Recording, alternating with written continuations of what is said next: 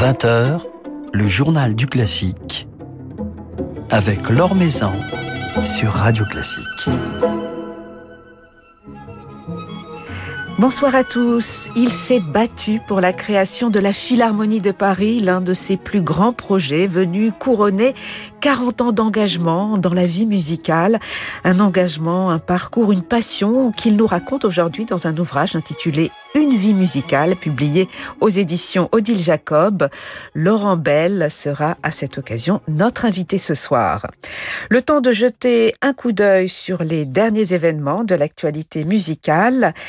De nombreuses institutions culturelles ont témoigné de leur indignation et de leur soutien au peuple ukrainien, décidant notamment d'écarter des artistes proches du pouvoir russe.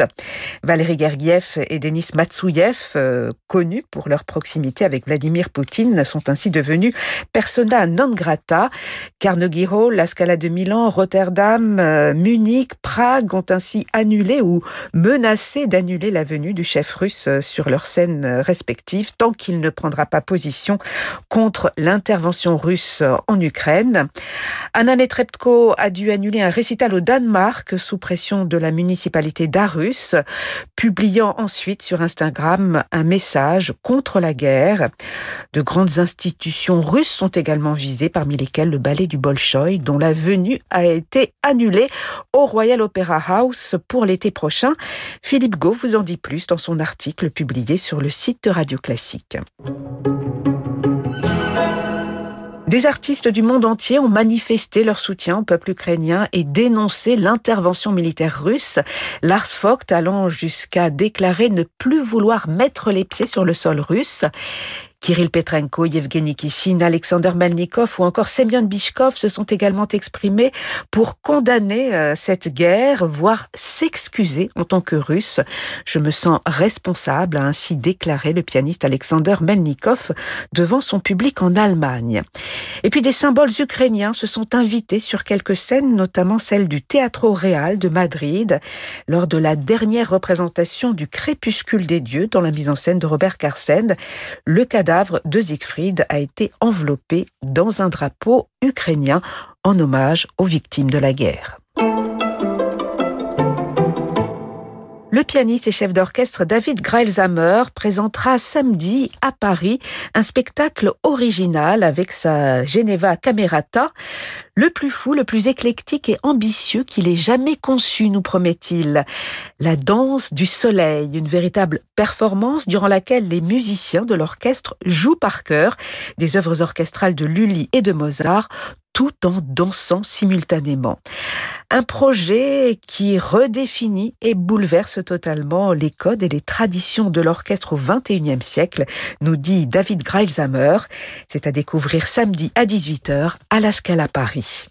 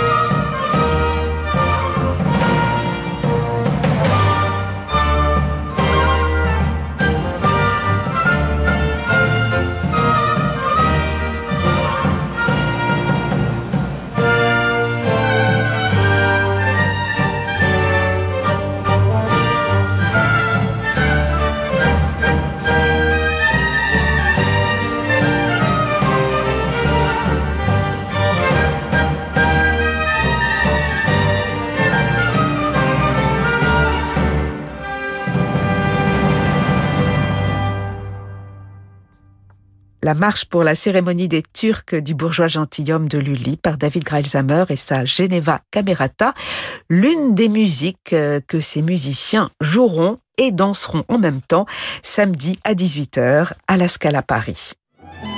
L'Or Maison sur Radio Classique. Du festival Musica à Strasbourg qu'il a créé au début des années 80 jusqu'à la Philharmonie de Paris dont il a rêvé et accompagné la longue gestation et dont il a su faire l'un des plus hauts lieux musicaux européens. Laurent Bell, euh, qui a également présidé aux destinées de l'IRCAM, euh, de la Cité de la Musique, de la salle Playel, Laurent Bell nous raconte aujourd'hui dans un livre son parcours, plus de 40 ans d'une vie musicale intense, exaltante, ponctuée de rencontres, de rêves, de combat, d'engagement. Bonsoir Laurent Bell. Bonsoir. Alors on découvre au fil de la lecture de ce livre intitulé Une vie musicale qui vient de paraître aux éditions Odile Jacob, on découvre tout d'abord la force de, votre engagement, votre obstination pour mener à bien tous ces projets. Quel est votre moteur? Ben, Je pense justement l'idée qui était assez courante parmi les gens de culture de ma génération, l'idée que l'engagement culturel, c'était une forme de réalisation, d'accomplissement, et que c'est ce qui donnait un sens possible à la vie. Par rapport à un monde qui relativise beaucoup plus aujourd'hui, qui est beaucoup plus en retrait, peut-être aussi beaucoup plus individualiste, il y avait l'idée euh, J'aime pas trop le mot transcendance parce que ça peut donner l'impression que on parle d'un au-delà euh, utopique ou autre. Non, mais il y avait l'idée qu'il y avait une forme de dépassement à travers la culture. N'étant pas artiste mais proche des artistes, euh, je l'ai vécu à travers euh, l'accomplissement ou la transformation de projets collectifs que sont des institutions jusqu'à la création à partir de rien d'un lieu nouveau. Et justement, vous racontez euh, toutes ces rencontres avec ces artistes auprès desquels vous avez construit euh, cette riche vie musicale, vous qui n'étiez pas prédestiné à un tel destin, Laurent Bell, puisque vous n'êtes pas issu du milieu musical, mais d'un milieu ouvrier, d'un mmh. milieu modeste. Et la musique, euh, vous l'avez découvert après les mots, après la poésie. Il y a d'abord eu la, la poésie, le, le, théâtre, la littérature et la musique est venue. Ben, cette notion, euh, disons, d'engagement euh, au sens large et noble du terme m'est apparue à travers euh, le théâtre, qui est peut-être un art par essence collectif et un art qui, maniant les mots, dit plus facilement la question de l'enjeu sociétal que la musique qui peut apparaître euh, plus éthérée ou plus plus abstraite.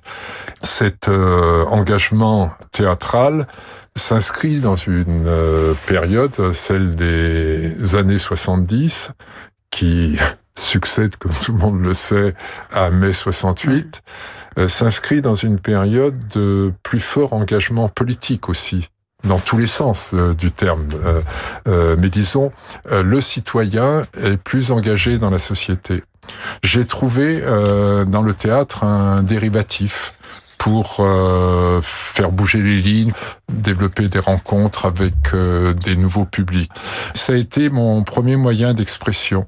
Et puis quand j'ai eu l'impression que j'avais entre les mains un certain nombre de clés qui pouvaient me permettre de lancer des propre projet, j'ai effectivement regardé euh, du côté de la musique parce que le théâtre m'a permis de côtoyer des compositeurs. Et puis, euh, je ne veux pas hiérarchiser parce que c'est très dangereux, mais je l'ai ressenti comme tel au début des années 80, une forme d'exigence encore plus élevé dans la musique que dans le théâtre, dans euh, la recherche euh, de perfection, euh, de dépassement. Dès les premières expériences musicales, dès le fait que j'ai pu échanger fortement avec des compositeurs, je me suis senti, je ne sais pas pourquoi, mais totalement à l'aise.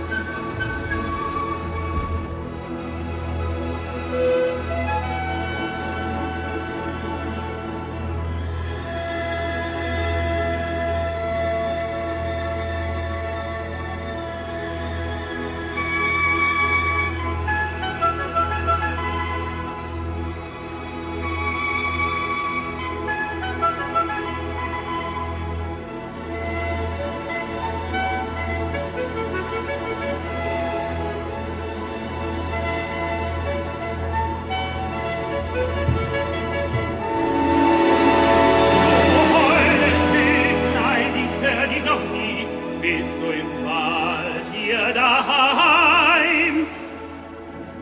Verstehen dies ein süßes Stammeln, gewiss sagt es mir was, vielleicht von der lieben Mutter.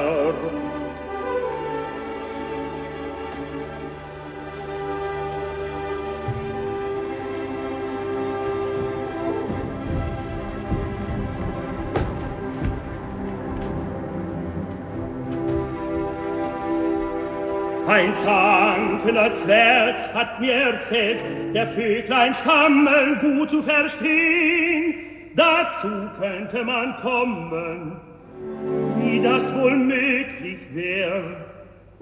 Hi, ich versuch's, sing ihm nach auf dem Ohr, tön ich ihm ähnlich, entlahl ich der Worte, achte der Weise, sing ich so seine Sprache, versteh ich wohl auch, was es.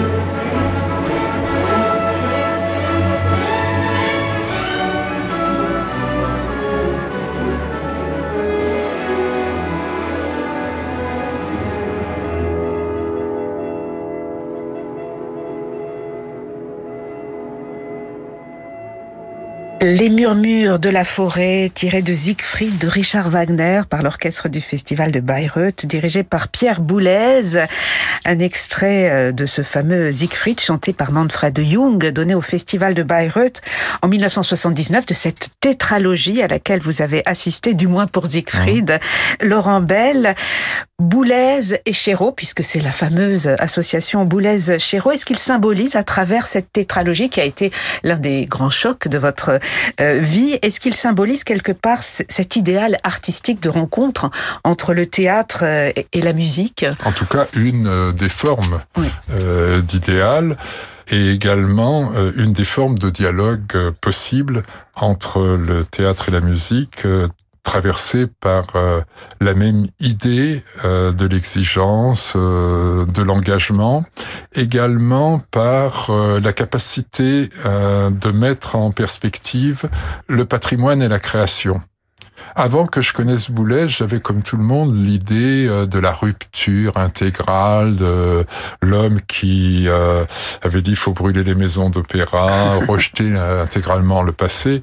Et il est bien évident qu'on commet une erreur quand on a cette grille d'analyse.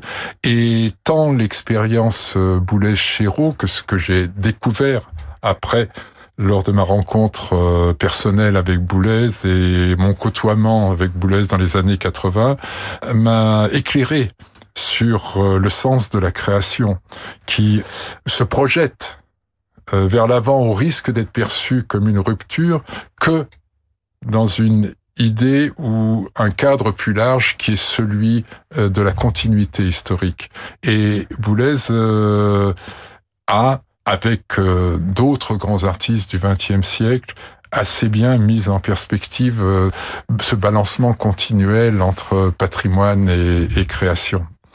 Alors Boulez a été l'un de, vos grands compagnons, euh, Laurent Bell. Qu'est-ce qu'il a représenté pour vous? Il était une sorte de mentor, de, guide, à la fois dans, le développement de, votre curiosité musicale et de votre connaissance des institutions musicales également sur ce plan-là? J'aborde frontalement la musique par le biais de la création contemporaine à 30 ans en attaquant directement la direction d'une institution nouvelle qui est la création d'un festival de musique contemporaine. À Strasbourg. À Strasbourg, qui s'appelle Musica. J'ai eu la chance de pouvoir accueillir à plusieurs reprises Pierre Boulez dans ce festival, aussi pendant ces quatre années de direction du festival, à le côtoyer, à, ne pas devenir un proche, mais à quand même devenir quelqu'un qui avait accès à lui. Et quatre, cinq ans plus tard, euh, en 1986-87, il me demande de venir euh, comme directeur artistique de l'IRCAM dans la perspective de lui succéder à terme, ce qui s'est passé quatre ans plus tard. À travers Boulez, et à travers les expériences que je menais avec lui à Musica, ce que je ressentais comme une nécessité, à savoir euh, s'engager à 100% pour son art et chercher toujours le plus haut niveau d'excellence, je voyais que ça s'incarnait pleinement. Je voyais que dans tout ce qu'il faisait autour de sa musique, sa création, mais aussi dans son engagement sociétal, ici pour euh, la construction de l'Opéra Bastille, là pour poser les prémices euh, de la Cité de la musique, il était porteur du, du même engagement. Et c'était une évidence que nous partagions les mêmes idéaux, hein, entre guillemets. C'est ça qui nous a permis de passer toutes les étapes, avec euh, toujours dans les grands projets des périodes conflictuelles, euh, parce que ici euh, on perçoit la tutelle de l'État comme une adversité. Là, ce peuvent être d'autres acteurs qui se mettent en travers de la route. Donc il y a toujours une série dans tout projet. il y en a eu beaucoup hein, pour la Philharmonie. On a eu notre lot, disons. On a été servi à la hauteur de nos ambitions. C'est normal. Plus vous voulez placer la barre haute, plus vous avez euh, de soucis quotidiens. Mais rien euh, ne semblait euh, pouvoir altérer notre course vers l'avant. Et aussi, une amitié qui au départ était plus pour moi un respect euh, presque euh, pas paternel, j'aime pas le mot, mais quand même euh, c'était la référence des références vers quelque chose qui progressivement est devenu une amitié plus familière et, et plus complémentaire et égale, si vous voulez. Alors ensemble, vous avez œuvré, vous avez combattu pour cette Philharmonie de Paris, Laurent Bell. C'est un projet qui est né finalement assez tôt, dans les années 80, né d'une utopie, né d'un modèle, celui de, de Beaubourg. Ça, c'est l'idée de Boulésienne, si vous voulez. Boulez a considéré que le modèle de Beaubourg avait fait bouger les lignes dans la venue du public en faisant se côtoyer des formes artistiques, des genres qui habituellement dans la vie de la société sont disjoints. Et rapporté à la musique, Boulez n'avait de cesse de penser que cette transversalité était la solution par rapport au cloisonnement des époques, le baroque, le classique, le contemporain, le savant, le populaire, et aussi le fait que la musique euh, ne se jouait qu'à travers les concerts et les opéras sans effort de transmission. Donc ça, c'était sa base, son utopie, si vous voulez, de départ des années 80, et ça lui a permis de construire le socle de ce que deviendra la Philharmonie plus tard, à savoir la première étape, la Cité de la musique, mais Malheureusement, euh, la Philharmonie est restée une utopie au XXe siècle et il a fallu attendre le début du XXIe siècle, à un moment où Boulez lui était beaucoup plus âgé, il avait 80 ans en 2005, quand euh, le gouvernement euh, et le ministre de Nodieu de Vable avec le maire de Paris, Bertrand Delanoë, ont dit on trouve un accord, on va pouvoir effectivement donner à Paris un lieu d'excellence qui existe dans un grand nombre de capitales et qui manque à Paris.